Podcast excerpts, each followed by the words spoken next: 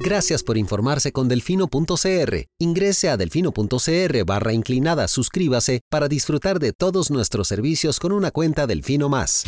Delfino.cr. Hoy quiero decirlo con todas las palabras. ¡Páguele a la caja! ¡Pague la deuda con la caja! He oído argumentos de todo tipo pero pocos argumentos tan estúpidos, tan ridículos. Para mí es más rico comer arroz y frijoles en paz que venderle el alma a Satanás. Debería tomar un vasito de agua antes de hablar para que pueda coordinar la lengua con el cerebro. Pero aquí o todos rabones o todos culones, pero no unos ñatos y otros narizones. Se toman un vaso de me vale madre. Creo que me extrañaban, ¿verdad? Coca-Cola sin azúcar presenta Curul en llamas, cubriendo y sufriendo la Asamblea Legislativa, porque alguien tiene que hacerlo. Hola queridos suscriptores de Delfino.cr, bienvenidos a un nuevo programa de Curul en Llamas, el podcast semanal donde les comentamos los temas más relevantes e irrelevantes de la Asamblea Legislativa. Les saluda Luis Madrigal desde el 28 de abril del 2023, como siempre en compañía de... May, espero que todas y todos estén muy bien esta semana. Último episodio de esta temporada de Curul en Llamas. Último episodio de esta temporada fueron, si no me equivoco, este es el episodio 47 o 48 que grabamos de esta legislatura. Em, los temas para esta semana, vamos a hablar de las polémicas vías rápidas que se aprobaron. En realidad, las vías rápidas no son polémicas. Los proyectos para los cuales se les aprobó vías rápidas son, son los dos, ambos polémicos. Vamos a hablar un poco del resumen del año eh, así como de los avances para la sesión de este lunes cuando se elegirá el próximo directorio legislativo y algunos varios temas varios. Este es el episodio 183, ya casi llegamos al 200. Este año, este año tendremos el episodio. Sin falta, tendremos, el, tendremos el episodio 200. Pero bueno, empecemos. Las vías rápidas, Luchi, esto hay que explicarlo porque les tomó toda una semana aprobarlo. Los dos proyectos que están en discusión, que, bueno, a los que se les quería dar vías rápidas, Recordemos, es por un lado el de jornadas 4x3.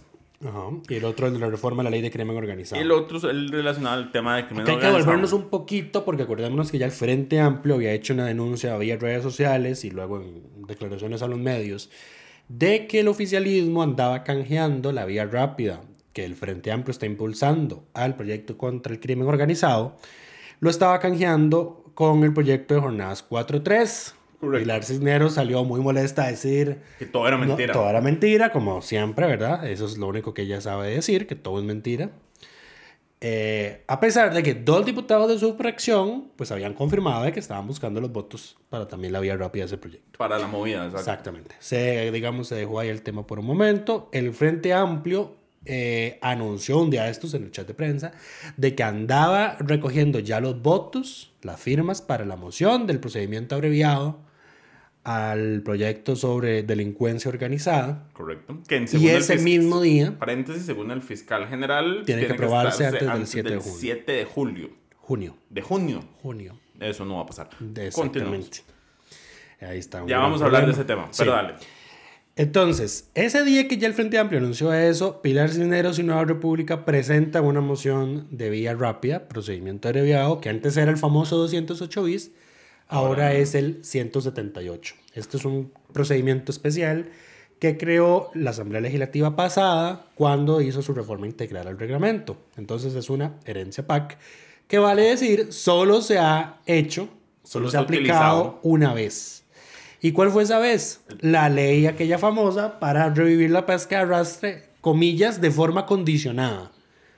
Que, la que eh, terminó votando Carlos. La que Carlos Alvarado vetó y la Asamblea terminó archivando. Volviendo al tema.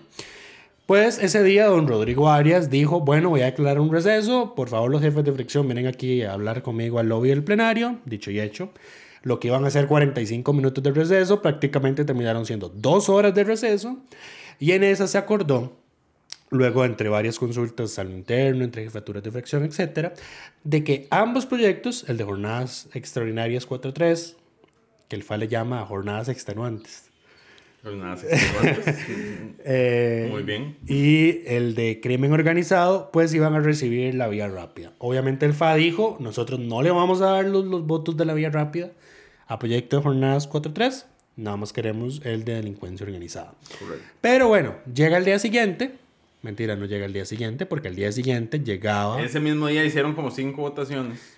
Sí, a ver, lo que pasaba es que eso fue en martes. Eso fue el martes. El fiscal hubo- general hubo iba- confusiones con las votaciones. Hay un problema y hay una situación de procedimiento, inclusive con la moción del vía rápida, el de Jornadas 4.3, porque dice el reglamento sobre este procedimiento que cuando esa moción se presenta tiene que verse de inmediato. ¿Ok? Y no fue así. ¿Por qué? Eh, al día siguiente llegaba el fiscal general. Llegaba, comillas, porque el fiscal no tiene espacio de. Sí, eso fue un artilugio reglamentario altamente cuestionable. Hicieron un receso y se quedaron en el plenario. ¿Te acordaste aquella vez que Pilar pidió un receso y se puso en el centro del plenario a Ay, hablar sí, y a quejarse? Hicieron exactamente lo mismo, solo que con el fiscal general y todos de acuerdo. A ver, y en realidad lo que hicieron fue una sesión de plenario de trabajo, que esto suele pasar en las comisiones cuando en las comisiones no hay quórum. Y digamos, ya tenían comparecientes o personas que iban a llegar en audiencia previamente programada. Sí, no hay quórum, pero igual vamos a sesionar en una sesión de trabajo, o sea, es una sesión no formal de la que de todas maneras se transcribe lo que se dice No y se- luego se adjunta al acta de la sesión. No siguiente. se pueden tomar decisiones, pero se puede escuchar a las personas que llegan. Correcto. A ver, yo espero que esto no se haga costumbre, pero sé que se va a hacer costumbre. Ok. En todo caso, En todo caso. los que no vieron la comparecencia del fiscal y no quieren ver toda la hora, todo el tiempo, pues está transcrito como un anexo en el acta de la sesión del miércoles. Correcto. Porque así fue como lo Arias dispuso que se hiciera. En fin. Eh, pues bueno, las mociones no se vieron el martes, a pesar de que la moción esa no se vio el martes, a pesar de que el reglamento así lo dice. El fiscal general llega el miércoles. Yo sigo sin entender para qué. May me dice es para que intentar convencer a Dani Vargas y a Carolina Delgado de que no presenten mociones. Yo no creo que es para intentar convencerlos, es para que les dé un poco de vergüenza. Pero ¿por qué pensamos que ellos dos tienen algún atisbo de vergüenza? La gente cree que la gente tiene dignidad, entonces hace estas cosas por puro simbolismo. Ahora, fue Arias el que pidió el- que se hiciera. Me di cuenta en el programa de Hablando Claro de esta semana. Sí, donde sí, sí, no, sí, eso, todo eso estaba claramente establecido. Al parecer, inclusive fue el fiscal el que dijo, es que yo quiero hablar con los diputados, y, pero ¿por qué? Yo o sea, creo yo creo que ya está establecido de, lo que, de que el proyecto, comillas, es necesario y es urgente. Correcto. Eh, hay eh, dos diputados, Dani Vargas y Carolina Delgado, que dicen que la urgencia con la que se, se está tramitando es mentira, que no es urgente. Hay juristas que también consideran que este proyecto no debería correr, no, de- no, no se debería correr eh, de la forma en la que se va a hacer, pero como es un tema del derecho, donde hay un abogado, donde hay dos abogados, hay tres opiniones y hasta más. ¿verdad? Correcto. En fin, el fiscal general llega a decir, urge el proyecto antes del 7 de junio. ¿Por qué? Porque el 8 de junio sí o sí entra a regir la ley de la jurisdicción especializada contra crimen organizado. Lo Eh, cual, a ver, aquí lo que dice el fiscal es, eh, a ver, hay dos tesis. O la que hemos sostenido, que esto ya pasó, y esa ley entró a regir en eh, octubre del 2019, con las derogatorias inmediatas que se dieron en ese momento, o dice el fiscal general, entra a regir este 8 de junio porque se cumplen los 18 meses desde que se le asignó presupuesto para que se hiciera, que era la, la condición posterior. Ahora, en cualquiera de los dos escenarios, a partir del 8 ya está- todos reconoceríamos que está vigente. Correcto. En este momento solo hay unas, una, una, parte de las interpretaciones que dice eso está vigente desde hace años. El tema es que el proyecto lo solucionaría temporalmente a partir de la reforma que hace, a pesar de que hay abogados que, que no consideran que, que sea así. Y lo que dice, sí, a ver, porque eh, fue interesante ver que le dieran tiempo a Carolina Delgado para hablar del tema, que no ha podido hacerlo, digamos, en micrófonos por X razones. Eh, se pone en ese intercambio con el fiscal a decirle que sí está derogado, que bla, bla, bla, y el fiscal le dice, no entiendo sus argumentos jurídicos, número uno, y número dos, no está derogado porque ya los tribunales de apelación de sentencia, que ya vieron estos temas, coinciden con el Ministerio Público de que no está derogado. Algunos. Pero más adelante, Algunos coinciden, no todos, no hay una coincidencia completa. bueno, él dijo que en cincuenta y pico de casos que ya los tribunales de apelación lo vieron, sí coincidieron con el Ministerio Público.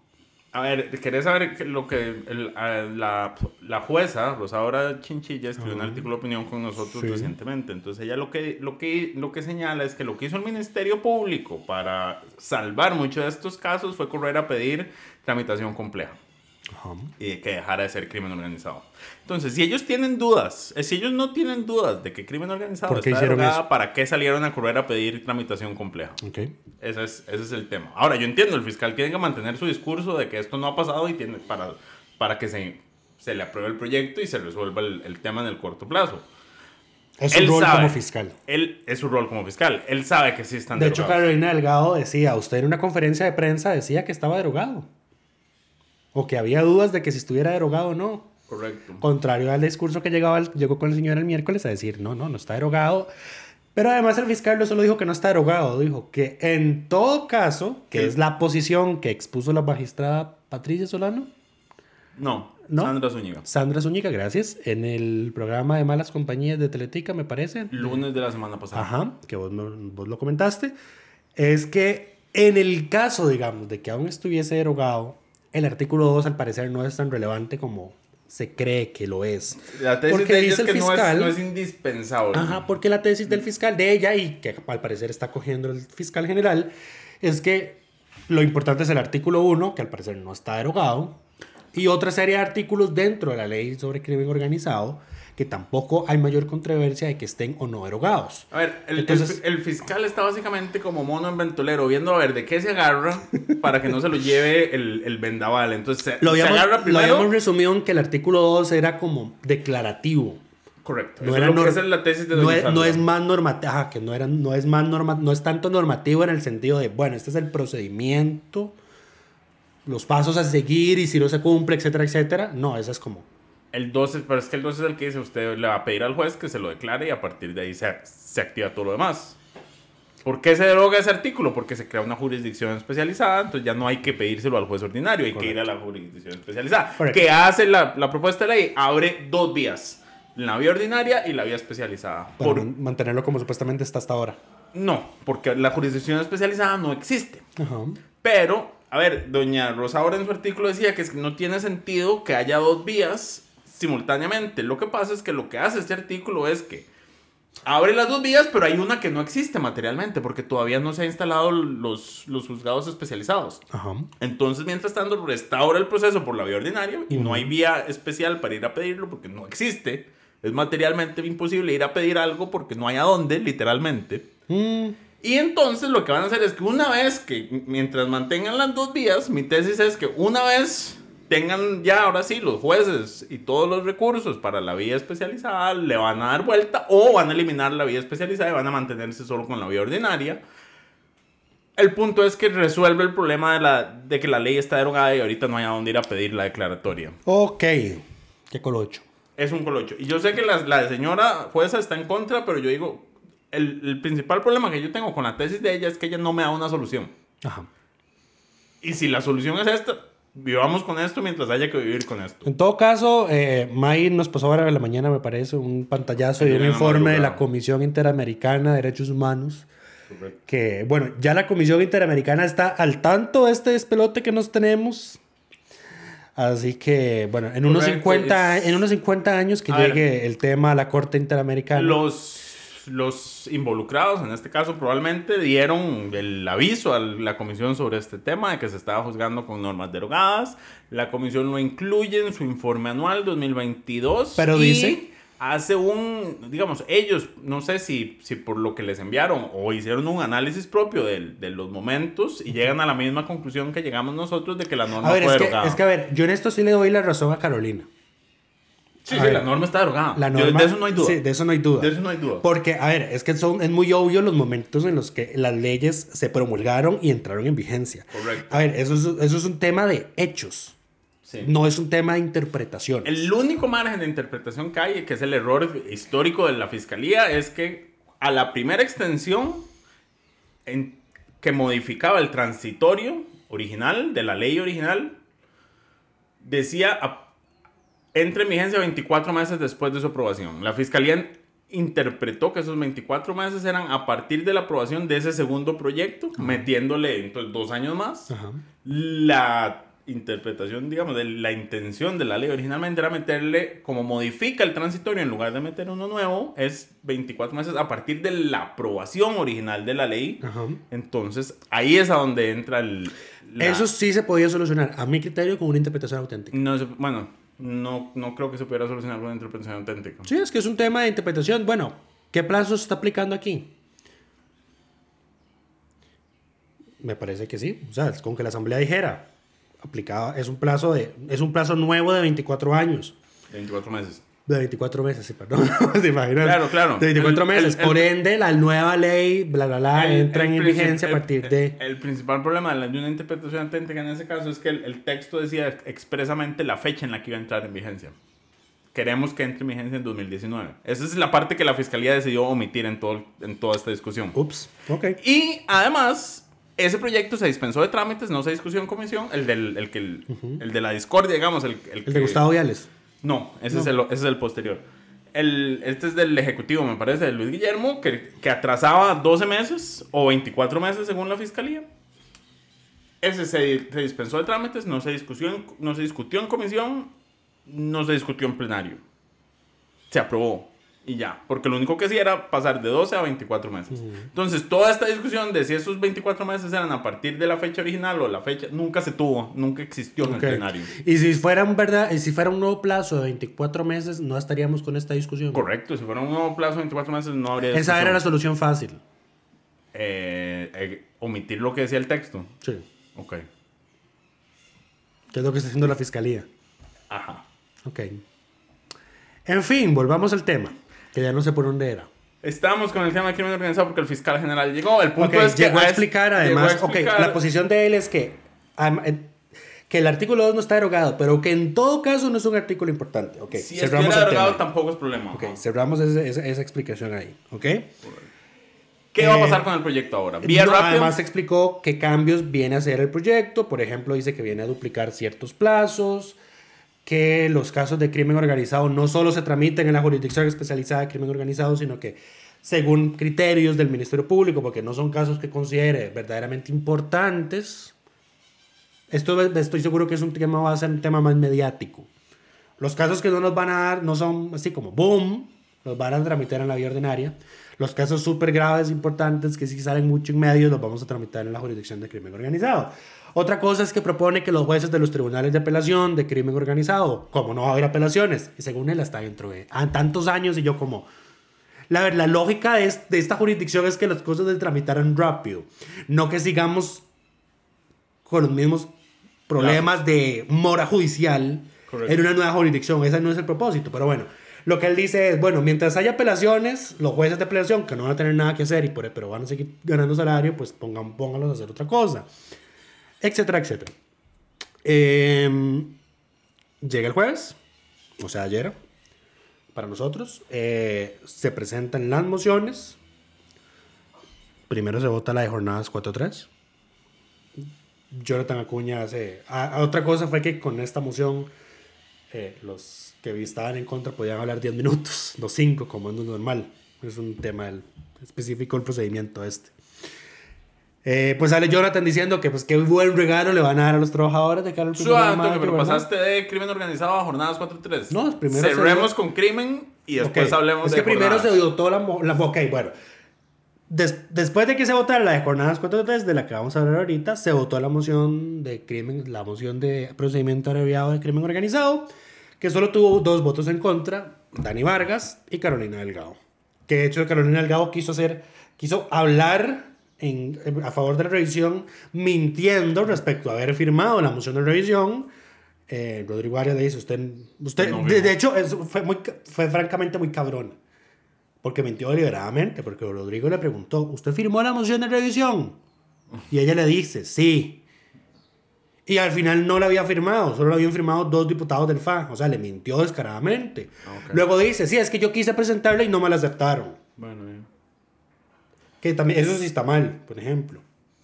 En fin, no la dejaron hablar. Ahora, claro, ella, a ver, tratemos de salvarla. Ella firmó una moción de revisión que, Que no, no. fue la que llegó a conocerse, Porque no se las quisieron aceptar. porque no se la aceptaron. Sí, sí. Eso es cuestionable. eso Sí, pero le hubiera puesto la firma a la otra y ya, ¿por qué les cuesta tanto? Es- Sí, Nada le costaba. exactamente.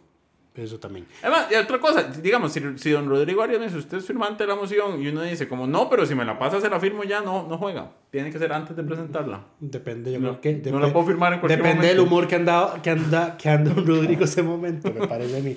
Sí, estoy seguro que Gloria Navas no te lo hubiese aceptado. Ok. Del todo no. Dale, dale. Bueno, pero bueno. ¿qué va a pasar con crimen organizado, Lucho? ¿Cuál es la A ver, el procedimiento abreviado es el siguiente. Por haberse dispensado de trámites, porque recordemos que el dictamen de este proyecto no había bajado a comisión, no había bajado a plenario, a pesar de que ya se dictaminó hace varios días, por haberse dispensado el procedimiento abreviado del 178 en adelante, dispone que a este proyecto hay que darle un día más para presentar mociones. Entonces, lo primero que va a pasar es que el 8 de mayo, tentativamente, tentativamente, porque es- va- es la primera semana del año legislativo es perdida, el 8 de mayo eh, se ponen en discusión los dictámenes, que con este caso como no ha bajado, entonces se pone en discusión el texto base, pero como es un texto que presenta el Poder Ejecutivo a solicitud del Poder Judicial, entonces nadie va a poder defenderlo, pero ese es el trámite formal. Se habilita el plazo de ese día más cuatro días hábiles adicionales para presentar nuevas mociones de fondo. O sea, que no esperaría el texto sustitutivo, que es el dictamen. Correcto.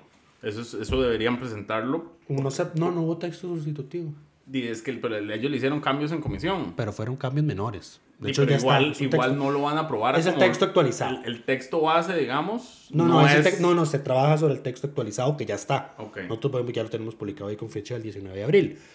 Es sobre ese texto sobre el que se va a trabajar. Ok. Pero entonces son cuatro días hábiles para presentar nuevas mociones. Aquí es donde viene la incertidumbre. ¿Cuántas mociones van a ¿Cuántas presentar? mociones va a presentar Carolina y Dani Vargas? Correcto. Y si los otros diputados ya consensuaron algún otro cambio Que presenten ellos una moción. y por ende tendrían que presentar ellos otras mociones. Correcto. ¿Por qué? Porque el procedimiento abreviado dispone que una vez vencido el plazo de presentar las mociones, existen 14 sesiones de plenario en las cuales esas mociones se van a someter a discusión y votación. Si vencidas esas 14 sesiones, Cumplido el plazo, se vota todo lo demás en todo lo demás cae la guillotina y todas en adelante las mociones se van a votar sin discusión alguna. Entonces, no podemos hacer mayores estimados porque no sabemos cuántas mociones va a presentar Carolina. Correcto. Si considerando que al otro Estamos proyecto, asumiendo que va a presentar mociones. Considerando que al otro proyecto en comisión le metió 569 mociones de fondo, pues habría que verlo. El tema es que en este procedimiento de abreviado no se admiten las mociones de reiteración. Entonces. Carolina tendría que volver a imprimir las mociones de cero. No pueden meter las reiteraciones, ¿verdad? Esperemos que se equivoquen en el procedimiento y lo hagan mal. Esa es nuestra única Lo otro es que en la presidencia eh, queda autorizada para agrupar Mociones. mociones razonables o idénticas, razonablemente equivalentes o idénticas. Lo que no veo que tiene permiso es desechar mociones que sean mociones basura, que eso me parece un error. Eh, Porque las mociones en las que solo cambias un artículo, el artículo entendido de la, el, una coma, un punto, esas son mociones basura de que deberían desecharse. sí. Ok. Deberían, deberían declararse inadmisibles en el sentido de, ma, esto es una moción de forma, no es una moción de fondo, así que esto va para la comisión de redacción. Y como no estamos en la etapa de la comisión de redacción, es una moción inadmisible. Ok. Debería ser mi, mi- debería ser mi proced- el procedimiento, a mi parecer. Pero en fin, sobre ese hay más incertidumbre. El tema es si vamos a alcanzar a que se vote en segundo debate antes del 7 de junio. La única forma que se vote en segundo debate antes del 7 de junio es que ni Carolina ni Dani presenten mociones. Si ellos presentan muchas mociones, chao. La solución, la otra sería que, como dice, 14 sesiones Ujú. Que empiecen a sonar mañana y tarde Mañana, y tarde. noche. que Mañana, hagan- tarde y noche No, está, no sé si está cuestionable. Wow, va a llover. está, está lloviendo bastante fuerte. Eh, la única solución es que sería que efectivamente sacrifiquen, digamos, la primera semana de, ses- de esas sesiones, de las de 4 a 3, para A hacer ver, doble sesión de la de crimen ver, a ver, a ver, organizado. un toque. También pueden sesionar viernes, sábado y domingo, nada los detiene. Sí, pero eso no va a pasar. Bueno, pero de que pueden hacer, a ver, ¿es o no es urgente? A ver. Sí, ¿Es pero, o sí, no, es Sí, pero no va a pasar. A ver, si son 14 sesiones en una semana, mañana y tarde, de lunes No a domingo lo sacan. Claro que no va a pasar, No va a porque son unos vagabundos. Exacto. Porque que todos trabajen 12 horas menos ellos. Exactamente. Aunque a veces ellos trabajan Pero dos horas bueno. al día, pero sí. Eh, pero a ver, ahí está Sí, la solución. a ver, el argumento de que los diputados no trabajan, que trabajan 4 3 pero sin 12 horas, a veces no es del todo cierto, así que mejor no lo usemos. Pero, El pero, punto pero te, es- te entiendo el punto. El punto es, si es un tema urgente y hay que cumplir 14 sesiones, mañana y tarde, una semana lo sacan. A ver, el tema va a ser cuántas mociones. Ahí estamos, francamente, todo esto depende de Carolina y de Dani. Correcto. Pero bueno, ya. que esto eso es- teníamos una discusión a lo interno de la reacción un día de estos, que es como, ¿qué los mueve a estos dos? ¿Verdad? ¿Cuáles son las verdes? ¿Cuál es su motivación? ¿Cuál es su real? verdadero motivo que los mueve eh, a esto? ¿Por qué? Porque si yo le creyera a Carolina de que su único interés es que esto nos va a costar indemnizaciones millonarias a futuro, yo lo dejo plasmado así. Sí. Yo lo Que dejo plasmado actas. así. Y no detengo el proyecto. Y Que queden actas que yo avisé. queden actas, voto en contra, voy, estoy explicando por qué voy a votar en contra, haga lo que le dé la gana. No, cuando, pero- cuando condenen al Estado en la Corte Interamericana en 40 años, pues, eh, y, si sigue, y si sigue viva, pues ahí está él, se los dije, y si no, los que, nos- los, los que le sucedan van a decir, Carolina lo Delgado tenía razón y se los advirtió. Pero bueno, paguemos. Whatever. Pero ese es el verdadero motivo. No pareciera No ser. pareciera. No pareciera El ser. motivo que la mueve al parecer es proteger a los alcaldes liberacionistas cuestionados por los casos Cochinilla y Diamante. Lo cual además no tiene sentido. Porque aprobado esto, no va a cambiar el hecho de que ellos puedan ir a reclamar que estaba derogado. Eso no, no lo cambia.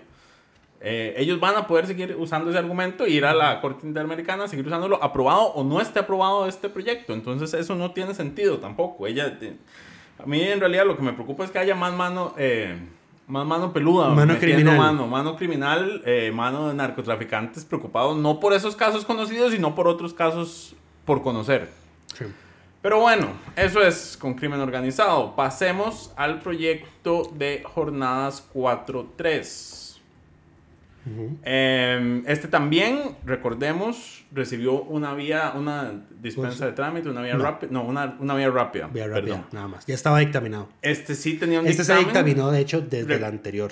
Recordemos que eh, ahí pasó, llegó guillotina también y se tuvo que votar todas las nociones que quedaban pendientes sin discusión, me parece, No. porque el Frente Amplio tenía varias eh, entrabadas en comisión. Pero bueno, el punto es que está dictaminado y se le dio vía rápida y ahora Este tiene- proyecto está en, la primer, en el primer día de mociones 137. Esa es la etapa en la que está. Sí, por eso ya estaba dictaminado. Yo he visto cierta confusión en la gente. Ujú. Por ejemplo, que ayer, ayer en Twitter, estaban compartiendo uno de los textos sustitutivos.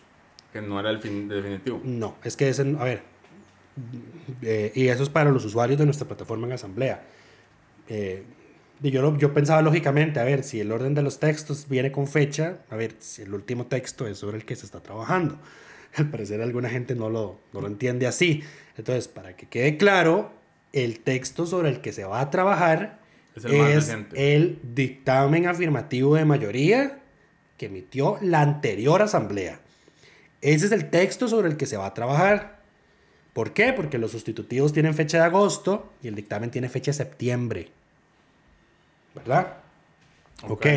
estamos. Entonces, ¿qué fue lo que pasó? Que el Ejecutivo estuvo moviendo una moción 137 de texto sustitutivo Pero que nunca se aprobó. que no se aprobó Ya, ya. y que no se presentó y que era lo que había pasado, que el FA eh, en las negociaciones habían aceptado que en lugar de 48 horas fueran 44 para los diurnos, que hubiese cuido gratuito para los trabajadores en esa jornada, etcétera, etcétera, que después los empresarios dijeron, no queremos esto, el Ejecutivo lo quitó el texto, se cayeron las negociaciones y ahora estamos en lo que estamos.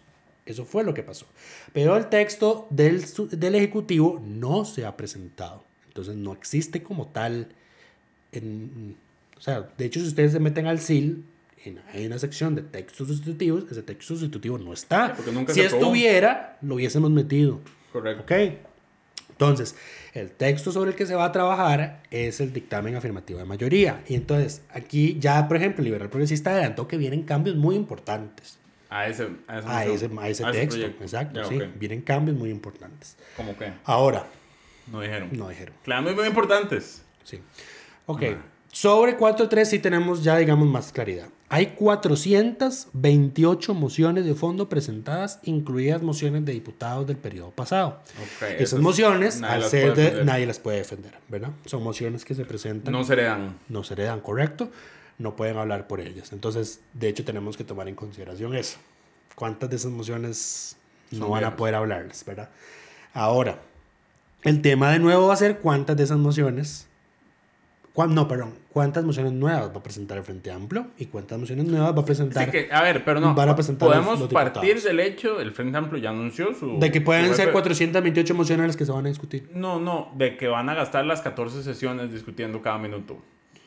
Sí, el problema es que no, el- Hicieron la advertencia. ver, es- el problema es que las mociones del en procedimiento abreviado, las mociones de fondo se ven en el orden en el que se presentaron. Ajá. Si esas mociones no las puede defender nadie, pues francamente... Sí, hay que votarlas. Pero, sea- o sea, el punto es que van a gastar las 14 sesiones. Podemos partir de ahí. A ver, no, es que... Por, es que esas son muchas mociones las que me dejó Paola Vega. A ver, mi Ajá. punto es el siguiente. En la de menos esas 14 sesiones en las que son con discusión se van a gastar viendo las mociones que quedaron del periodo pasado. A ver, si votan dos minutos, si duran dos minutos sin discusión votando una moción, significa que en una sesión pueden votar 240 mociones. Porque, no, pueden votar 60 mociones. 60 mociones significa que en 10 sesiones votan 600. Ok. Quedan 4 todavía. Paola no dejó más de 600 mociones. Sí, no, pero a ver, no van a... A ver, sí, no, a ver, no estoy El diciendo... punto de nuevo es, Lucho, se van No. a gastar las 14 sesiones con Ah, no, discusión o sí. sin discusión. Ese es el punto No, de partida. a ver, lo que yo quería decir es que el fan no va a hablar durante las 14 sesiones. No necesariamente. No necesariamente. Va pero, haber- pero, va pero, haber- pero. Va a haber uno que otro día donde el que se iba a hablar y ya luego cae la el, guillotina. el punto es, si tienen que hablar, van a hablar. Eso sí, ah, sí, para que sí, las claro. 14 sesiones se Por gasten. supuesto, por supuesto. Pero bueno, hay 428 mociones presentadas. Por cada moción de fondo, cada diputado puede hablar, perdón. Por cada moción de fondo, el proponente puede hablar 10 minutos. Ok. Estimamos dos minutos de tiempo de votación, que eso es más o menos lo que promedia. Eh, entonces, si empieza a verse el 8 de mayo, el 15 de mayo ya empezarían a verse las mociones. El 15 de junio finalizaría tentativamente el tiempo para discutirlo con discusión y empieza la guillotina a votarse sin discusión. Digamos, quedarían unas 288 mociones a dos minutos por sesión, se tardarían dos semanas adicionales. O sea que el 26 de junio estarían terminando estas mociones. Tres semanas se tardaría la discusión en primer debate porque cada diputado puede hablar 20 minutos y recibir el tiempo de dos No, diputados pero- adicionales. O sea, pero ahí, ¿qué va- ¿quién va a hablar en Sí, contra? está, ese, digamos, es un cálculo, digamos, extremo de todos van a hablar los 10 Pero minutos. un cálculo 20 real es 8 votaron en contra, esos 8 pueden ser los que hablen, cada uno tiene una hora para hablar, entonces son 8 horas. Es que sí, se prestan tiempos. Cada uno tiene 20 minutos, máximo puede recibir dos más, cada uno tiene una hora para hablar. Ujú. 20, 20, 20. Ok. Son 8 horas. Eh, al, la Máximo fecha lo máxima, lo máximo, lo máximo, al 10 de julio se estaría votando en primer debate. Luego estoy seguro que se va a ir a consultar a la sala, porque si bien el Liberación votó a, favor, favor. de la vía rápida, doña eh. Katia, no, doña Katia Ah. Rivera, eh, jefa de fracción saliente, dejó muy claro de que hay diputados dentro de Liberación que están en contra del proyecto. No dijo cuántos, pero se sabe. este proyecto es de liberación. Pero se sabe que son 9, 10, más o menos los que están en contra. Ok. Así que firmas para una consulta constitucional las posiblemente haya. Ahora, espero que que, las pasaría- redacten bien, Sí, porque ya con el proyecto de la caja lo hicieron mal. quedó evidenciado de que por errores de ellos, la sala ni siquiera entró a conocer el tema. Entonces esperemos que aquí, a ver, yo creo que es una consulta muy sencilla. La, constitución habla expresamente de jornadas de 8 horas. Sí. No es tan complicado, señoras y señores. Sí, y dice que solo por situaciones excepcionales Exacto. se, puede- Ahora aquí, se pueden cambiar esa el, jornada. el problema con este tema, a mí- me molesta, es porque al final de cuentas, ni los que están a favor, ni los que están discutiendo en Twitter a favor, ni los que están discutiendo en contra, van a terminar trabajando esas 12 horas. Eh, yo estoy en contra del, del, del proyecto y yo además creo que es inconstitucional y se va a terminar cayendo en la sala y todo va a ser culpa de la sala como siempre. Pero es inconstitucional porque nuestra, nuestra constitución es muy expresa en ese tema. La jornada ordinaria no puede ser de más de 8 horas. Y yo creo que más bien la legislación laboral debería avanzar hacia reducir quieren- nuestra jornada. Lo que quieren es hacer ordinario lo extraordinario. Quieren hacer... Exacto. Eso Exacto, es. eso es lo que quieren hacer. Y, eso, es- eso es- ¿Y para qué? imposible. Para que los patronos no paguen horas extra. Ese es el... el- Y ahí es donde francamente es incompatible. Y además es francamente regresivo en materia de derechos humanos que mientras el resto de la Correcto. región y el mundo está reduciendo la jornada laboral, oiga, hasta El Salvador O sea, yo veía eso ya en Twitter, de hecho, veía la noticia. Y lo, lo proponía el partido Arena, que supuestamente es el de los partidos más corruptos que ha tenido El Salvador. Oiga, está ese partido. Sí. Lo, em, lo- lo está bajando de 48 a 44. Aquí, no, pues tampoco es tanto. ¿ah? Tampoco Pero- es tanto, pero imagínate. Es que a ver, Jesucristo, es que la explotación. Pero bueno, somos jornada terroristas. 4-3 de 8 horas es lo que deberíamos estar discutiendo. Si queremos Sí. estar a los niveles de la OCDE, como les gusta tanto a todo el mundo hablar de la OCDE. A ver, somos de los países que más horas trabaja y los menos productivos. éramos y, el y tercero piensan, y ahora somos el segundo. piensan que la solución es meterle más horas a la gente. La Y cantidad... pasamos a ser el segundo porque México redujo la jornada. Sí. Em, no, esto es, es, es imposible. Somos un país imposible. Em, y aquí es donde se ven, digamos, los intereses empresariales, es lo que están Y, es- detrás. y además es súper ver. irónico, es súper irónico que esto se esté dando en el justo momento en el que los policías le hicieron una huelga al gobierno Por no querer hacerse la. la porque no jornada quieren seis una por jornada 6x4. Correcto. Bueno, y los policías que ¿Por son. Y los vea, los y no, y policías a que ver. son los que menos derechos laborales tienen en este país. Exactamente. No, y además, y, y además, y, y lo, y lo digo por lo siguiente. Porque Chávez entonces le decía, ¿y ustedes estarían de acuerdo en 6x4 con pago de horas extra? Y le dijeron todos que no. No, porque. Y ellos le decían, porque la plata no vale el tiempo familiar o el tiempo de descanso que Sí, uno pierde. sí. No lo vale. No lo vale. Y es cierto, no lo vale. Em, en fin, esperemos a ver qué pasa. Yo esperaría, mi, mi esperanza sincera es que esto se caiga en la sala con el berrinche de todos los involucrados, pero yo de la sala ya espero cada vez menos, Sí. em, ciertamente. Em, No sería raro que nombren magistrado a la sala constitucional antes de que esto se vaya a la sala. No, creo que no, no hay tiempo para tanto. El tema es, es que el, el- el problema para los impulsores son esos 9, 10 diputados de liberación que están en contra. Sí, por supuesto. Por dicha están en contra. Digamos que alguien se oponga a esto, a- aparte de- del Frente Amplio, que es quien Ahora, ha tenido que las razones, entonces, ¿por qué si estaban en contra votaron a favor de la vía rápida? Sí, porque es un, para que leen los votos a Arias, para que Aunque lo niegue. pasado el primero de mayo, Aunque lo niegue. año nuevo, vida nueva. Así es. Pero bueno, antes de, de pasar a este tema, bueno, no, sí, podemos, podemos seguir con el próximo tema, ya hemos hablado demasiado de estos dos proyectos.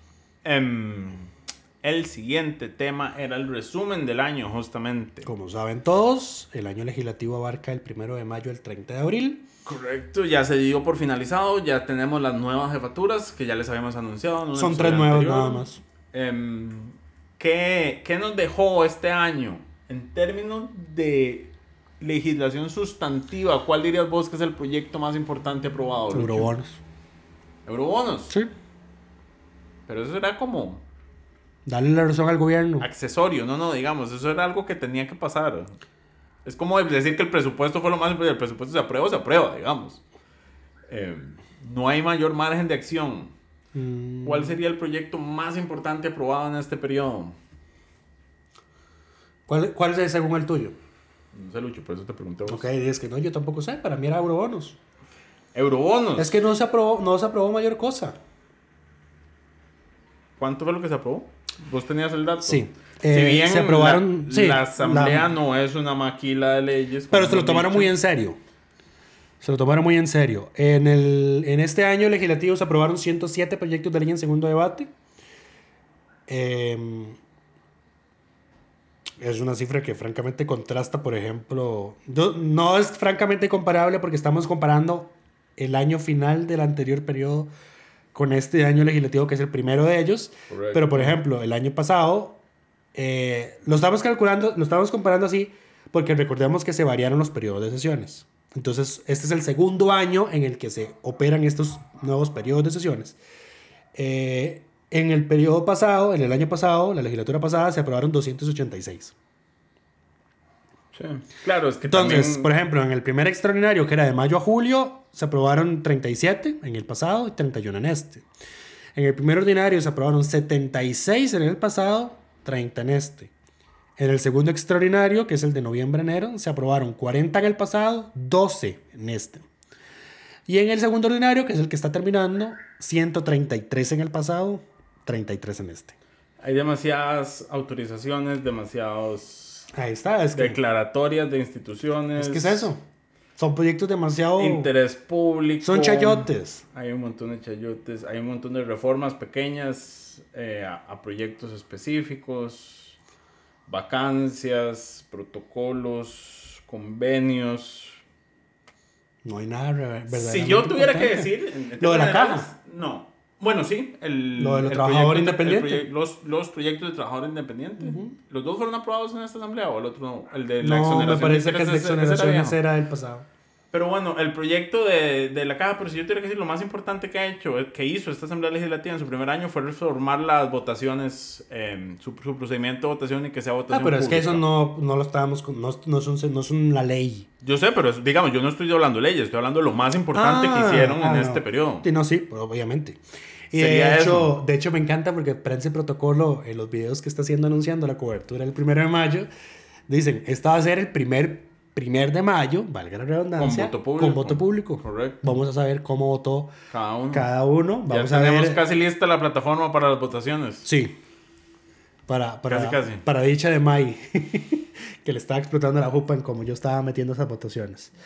Eh, pero sí, además... em, Ah, si no, eh, Vamos a ver. Voto sí, público. Este, este, este segundo año que está empezando, de Mm. este periodo, eh, vamos a hacerle algunos cambiecitos a la plataforma de cosas que teníamos pospuestas. eh, inclusive, tal vez alguno. el- esto nos lo había pedido nuestro jefe específicamente y nunca lo implementamos. Es eh, un signito de pregunta que explique qué es cada cosa. Cierto. Y también vamos a ver si logramos eh, diseñar. No, y esto, esto lo a, esto lo deberías hacer vos. Ya lo hice. Ya, ya lo estoy exponiendo. ¿Y, cuándo, y te, lo, te lo pasaste a Cruz? No, no sé de qué me estás hablando. El procedimiento legislativo. Ah, está loco. Ah, Ok, ves, bro, me dijiste que... Porque, porque yo te dije, es que eso es, ah, es, es una monstruosidad porque son demasiadas aristas. No me dijiste, yo lo hago. No recuerdo que esto pasara, Lucho. Sí, Pero bueno. bueno. siguiendo con el resumen del año, ¿qué, qué nos dejó en términos de asistencia? Casi mil ausencias a plenario. Sumaron casi mil ausencias, exacto. Solo en 10 ocasiones. con- y Llegaron los 57. Llegaron, estuvieron todas las diputaciones presentes, solo en 10 ocasiones. Y eso cuenta la, la del primero de mayo, me parece, y la del Y la 2 de del- mayo, que llegan 2. todos. Sí. Todos y todas. Después, em, ¿quiénes fueron las... em, para las votaciones fueron como 5.000 ausencias. Porque registramos un total de 564 votaciones significativas. Eh, por fracción, que es la forma, digamos, la ventaja de, de esta asamblea, en contrario al, al, Es al- menos al fraccionada. anterior, eh, es que no hay diputaciones, eh, no hay fracciones uni, Personales. unipersonales, lo cual me permite hacer comparativos entre todas las fracciones sin caer en que estoy comparando a un grupo con una persona, porque todas son de por lo menos seis. Entonces, las fracciones que en términos como bancada menos eh, ausencias sumaron fueron las del Frente Amplio y las del oficialismo. Eh, en ambos casos estuvieron por encima del 90, el Frente Amplio llegó al 95% de las sesiones, al 92% de las votaciones. El oficialismo llegó al 92% de las sesiones y al 88% de las votaciones. Dato interesante, yo sé que no están vinculados en absolutamente nada porque nadie le da seguimiento a la Asamblea Legislativa, pero son también las dos bancadas mejor calificadas en la encuesta del CIEP de esta semana. Correcto. El Frente Amplio y la bancada oficialista. Em, mejor calificadas las que reciben mayor cantidad de votos Positivos. de, de sí, de votos eh, positivos. Valoraciones en- positivas. Exacto, valoraciones positivas en la encuesta del CIEP. Las más ausentes fueron, para sorpresa de nadie, Nueva República, que a pesar de que llegan al 88% de las sesiones, se ausentan a una de cada cuatro votaciones, prácticamente más, porque llegan solo al 73% de las votaciones. Y el- los herederos de Pedro Muñoz, el PUSC, que se ausentan a una de cada 10 sesiones, pero llegan a tres de cada cuatro votaciones. O sea, faltan al 25% de las votaciones. Es decir, eso es como no trabajar una, una jornada completa. Sí. Eh, y lo, voy a- lo vamos a decir abiertamente porque ya lo tenemos mapeado. Fabricio Alvarado es el que se está haciendo el nuevo Pedro Muñoz. No, eh, Hay alguien sí más. baja. José Pablo sí Hay baja. alguien más, pero, pero Fabricio también lo está haciendo. José Pablo sí baja es el que más, el que menos, digamos, el que tiene una proporción más grande entre menores ausencias a plenario y mayores, mayores ausencias, ausencias a votaciones. votaciones, sí. Exacto. Ahora, dos diputados Asistencia llegaron a, a todas las sesiones que fueron doña Pilar Cisneros y don José Francisco Nicolás. Nicolás, de Liberación. En ambos casos también están entre los tres con menos ausencias a, a votaciones. Faltaron a 13 doña Pilar y a 18 votaciones don, Ni- don José Francisco Nicolás. El diputado que menos faltó a votaciones fue Manuel Morales Díaz, del oficialismo, que solo tuvo 10 ausencias en las 564 votaciones El, el registradas. próximo segundo secretario del directorio. Dicen, dicen. Des- di- di- di- Dice yo las digo, yo digo dicen, dice Lucho. Dicen las malas Yo lenguas. le creo a Lucho. Pero bueno, para quienes tienen interés, hay un. La información con los gráficos está en una nota publicada en el sitio, la cual pueden acceder. Y. Recuer- na- nada más ténganos paciencia, digamos, a nivel de, de plataforma el primero de mayo, porque son muchas cosas las que cambian. Incluye el lugar donde se sientan. Que es, Ah, por eso- ejemplo, eso cambia de último. Que es, por ejemplo, lo que define dónde se sienta. eh, es donde aparece cada uno en el gráfico de votaciones. Uf, sí. Este, ahí está el detalle. Bueno, pero sabemos que por lo menos es el directorio actual el que va a dirigir la votación, entonces ahí no va a haber cambios en... Sí, además porque asumen que- hasta el final. Lo que va a cambiar son las jefaturas de fracción que podemos cambiar desde ya y asumir que todos los correr a todos, digamos. Habrá algunos ajustes mayores y menores, pero bueno, el primer, estamos listos para el primer por ejemplo, mayo. Gloria Navas ya no va a estar ahí, entonces. Por fin. Por, por fin. ¿Por qué? Ah, no, es que se corren. No, sí, no, sí va a estar porque ella va a reelegirse. Correcto. Ella va a reelegirse. no. Bueno, eh, no todo está solucionado. No, en teoría no debería moverse mayor cosa, nada más diputados entre, entre partidos deberían moverse por el tema de cambio de jefaturas, pero eso es todo. Ok, Eh, em, pasemos al... Ah, bueno, no, yo iba, quería mencionar, porque no lo, no, no lo había mencionado en este punto, no lo había mencionado antes, porque por su defensa al, al tema de... o su oposición más bien al de las jornadas 4-3. Y por ser el jefe de la bancada que tuvo mejor asistencia tanto a sesiones como a votaciones durante todo el año, le damos el reconocimiento diputado de la semana a don Jonathan Acuña, que también debo decir que haciendo una valoración del año legislativo está entre los, mejores diputados que ha tenido esta Asamblea Legislativa. Lo reconocimos en diciembre cuando le dimos el, reconocimiento de diputado del año y creo que es de los destacables que, que ha habido en esta Asamblea.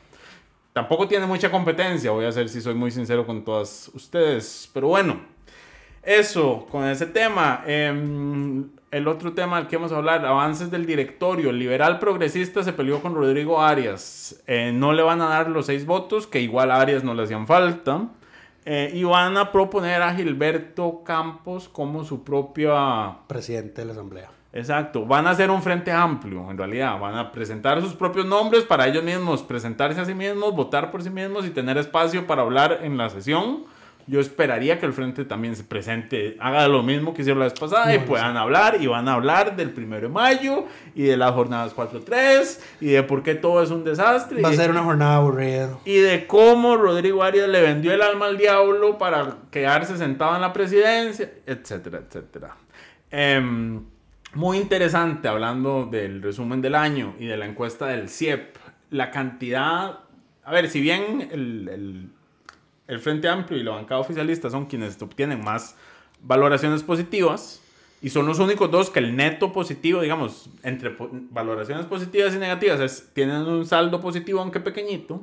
Lo que más me llamó la atención a mí fue cómo la gente desconoce aún más al liberal progresista y a Nueva República que al oficialismo. Eh, a pesar de que la bancada oficialista es... Es que Díaz Pilar. Exacto.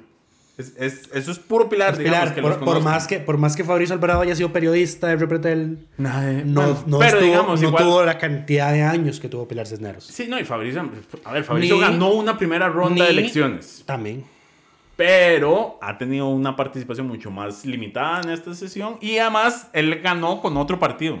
La gente no ha hecho, Nueva República no les dice mucho a la gente todavía. Porque la gente no vota por, a veces por partidos, sino por...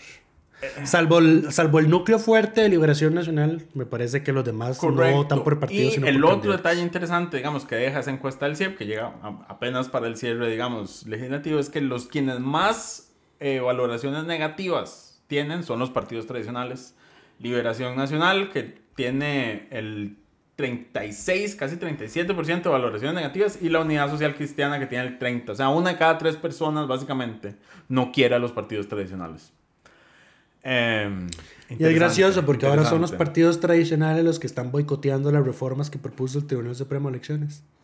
Uf, no hemos Liberación, liberación no, bueno, sí, hablando de eso. de eso. Ese tema Liberación para- Nacional no, no, no, no tardó nada, absolutamente en nada. Eh, salió este Guillén, el secretario general, Miguel Guillén. Miguel Guillén. De una vez hablar en contra de, la, de las cuñas, de que el tribunal sea el encargado de pagar la pauta, de todo lo demás, porque afecta a los partidos tradicionales. O sea, señor, Métete en la esta- barra. ¿sabes, qué es lo que está, ¿sabes qué es lo que va a pasar? Lo mismo que cuando, y lo voy a decir abiertamente, cuando Mario Redondo estaba en contra del sistema mixto proporcional que proponía Poder Ciudadano ya, Porque el había- señor decía, porque el señor decía, con este sistema yo no hubiese quedado electo diputado, así que estoy en contra. Exacto. Pero bueno, con lo que mencionaba con el PLP, el 45% de las personas encuestadas no respondieron sobre el liberal progresista. No tienen opinión, no lo conocen. 39% para Nueva República. Cifras sumamente altas. Igual, el, el oficialismo, si bien tiene una valoración positiva, hay un 37% que no lo conoce. O no responde sobre su gestión. Datos interesantes que quedan en la encuesta del CIEP. Hay una nota al respecto que pueden revisar también. Y para finalizar por, iba a decir por el día de hoy, pero por este año legislativo Y por esta temporada de Curul en Llamas. y por esta temporada, unos varios temas varios. Lo primero es una aclaración ¿Cierto? eh, que tenemos que hacer. La semana pasada dijimos que el diputado del liberal progresista Luis Diego Vargas andaba en un viaje patrocinado por la Unión de Gobiernos Locales, lo cual no era correcto. Fue el gobierno de China el que le patrocinó, le patrocinó el viaje al señor diputado. Nuestras disculpas por la confusión. Claramente él es el diputado con más ausencias durante este mes de abril, lo cual verán en nuestras redes sociales en las próximas horas. O bueno, cuando escuchen el programa ya estará el gráfico estará dando vueltas. Eh, pero sí, las disculpas, no fueron los gobiernos locales, fueron los comunistas que, les- los que le pagaron el viaje al liberal progresista. Un saludo al querido diputado. Adicionalmente, doña Pilar Cisneros no dejó que pasara un año sin presentar su primer proyecto. Voy a decir una, una nota Hubiese hecho mejor, le hubiese hecho mejor un mejor al país si, si no hubiese presentado nada. Nota pero- aclaratoria, esto era evidente que iba a pasar. El proyecto no es de ella porque es el que anunció el Ejecutivo que no podía presentar el Ejecutivo. Ella lo firma como jefe de bancada y además no es un proyecto Pero es de que, ley. a ver, si nos ponemos en esas, tenemos que hacerlo con todos. Hay que hacerlo con todos, exacto. No, no es su primer proyecto, eh, pero además es una reforma constitucional que no pueden presentar sola, tienen que presentar con por lo menos 10 firmas. eh, y bueno, es el proyecto para... La extradición de nacionales que no Correcto. tiene ni pie ni cabeza. Y por último, para terminar, la comisión de nombramientos, hablando de eh, temas pendientes. Recordemos, la Asamblea tiene cuatro vacantes en la Corte Suprema de Justicia, dos en la Sala Primera, uno en la Sala Tercera y uno en la Sala Constitucional.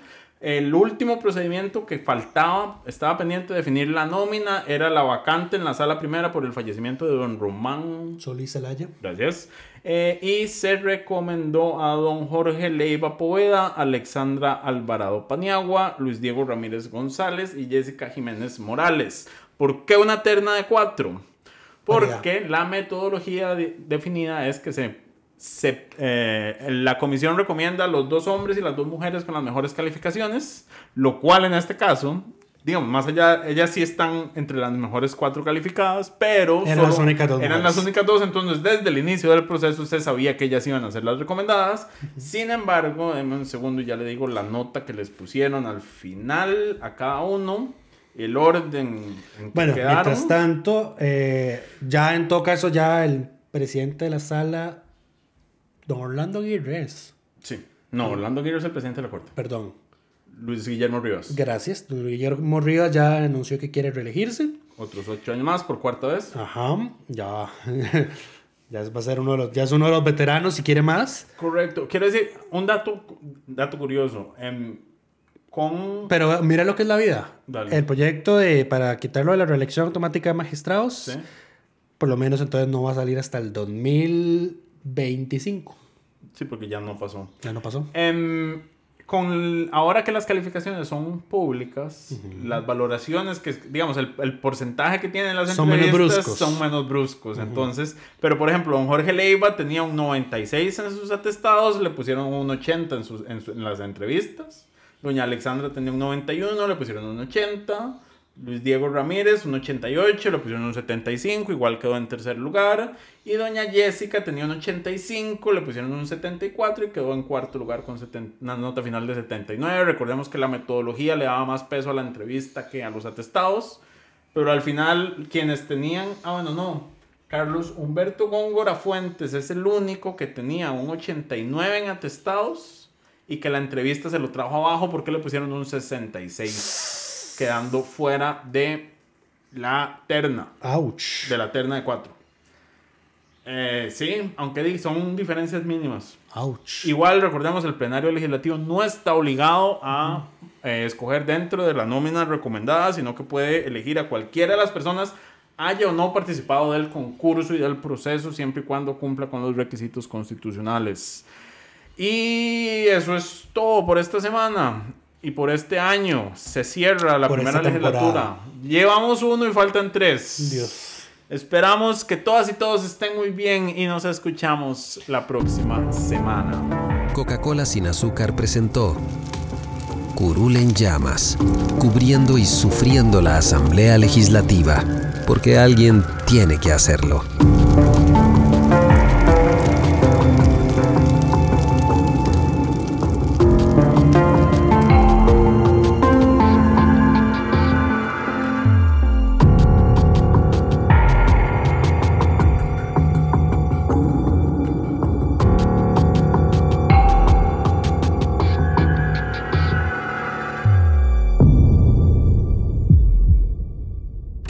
Gracias por informarse con delfino.cr. Ingrese a delfino.cr barra inclinada, suscríbase para disfrutar de todos nuestros servicios con una cuenta Delfino Más.